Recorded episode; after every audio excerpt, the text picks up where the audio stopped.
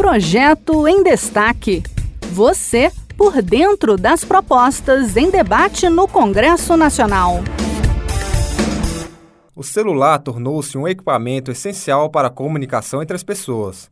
De acordo com a Pesquisa Nacional por Amostra de Domicílios, realizada pelo IBGE em 2019, mais de 155 milhões de pessoas possuem celular para uso pessoal.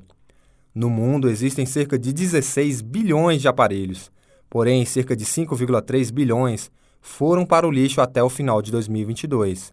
Seguindo o esforço mundial para a adoção de uma solução sustentavelmente ecológica e economicamente eficiente, o Senado analisa alterar a Lei Geral de Telecomunicações para estabelecer um padrão único de carregadores de celular e suas entradas nos aparelhos. O Parlamento Europeu e o Departamento de Comércio dos Estados Unidos já tomaram medidas semelhantes. Confira os detalhes com Bianca Mingotti, da Rádio Senado.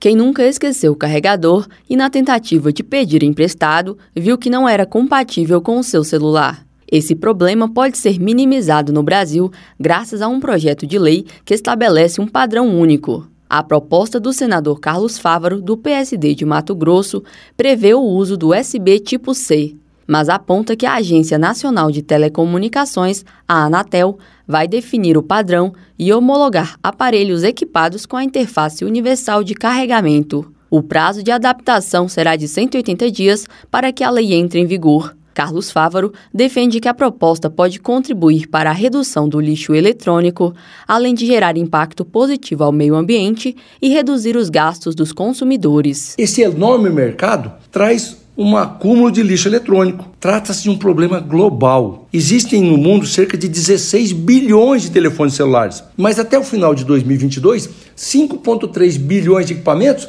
serão lixo eletrônico. Temos a certeza que a nossa iniciativa contribuirá decisivamente para simplificar a vida do usuário, reduzir o custo dos consumidores e diminuir o desperdício, gerando um impacto muito positivo ao meio ambiente. A padronização do USB tipo C foi aprovada recentemente pela União Europeia e passará a valer a partir de 2024. Os Estados Unidos também já analisam uma medida parecida. Já no Brasil, de junho a agosto deste ano, a Anatel disponibilizou uma consulta pública sobre a padronização de carregadores de celular. Com mais de 3.500 visitas, o texto prevê a validade da norma a partir de 1 de julho de 2024.